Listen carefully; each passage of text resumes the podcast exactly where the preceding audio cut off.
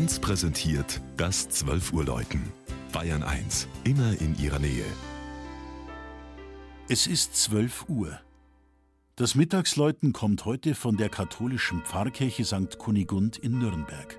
Susanne Zimmer hat sich dort umgesehen.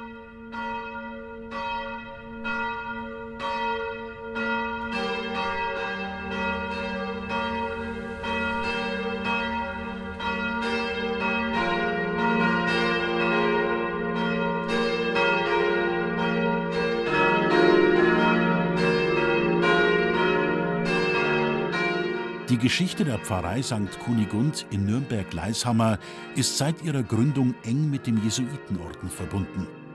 Nachdem es der Gesellschaft Jesu 1917 durch die Aufhebung der Jesuitengesetze wieder erlaubt war, im Deutschen Reich Niederlassungen zu unterhalten, übernahm der Orden den neuen Seelsorgebezirk in Gleishammer, einem Stadtteil südöstlich der Nürnberger Altstadt.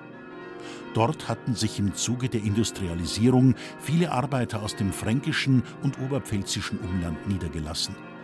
Tatkräftig gingen die Jesuiten 1921 ans Werk.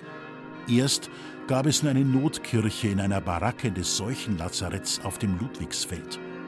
Sie wurde 1921 der vor allem im Bistum Bamberg hochverehrten heiligen Kunigunde geweiht. Rasch entwickelte sich ein aktives religiöses Leben mit verschiedenen Vereinen und einer engagierten Jugendarbeit.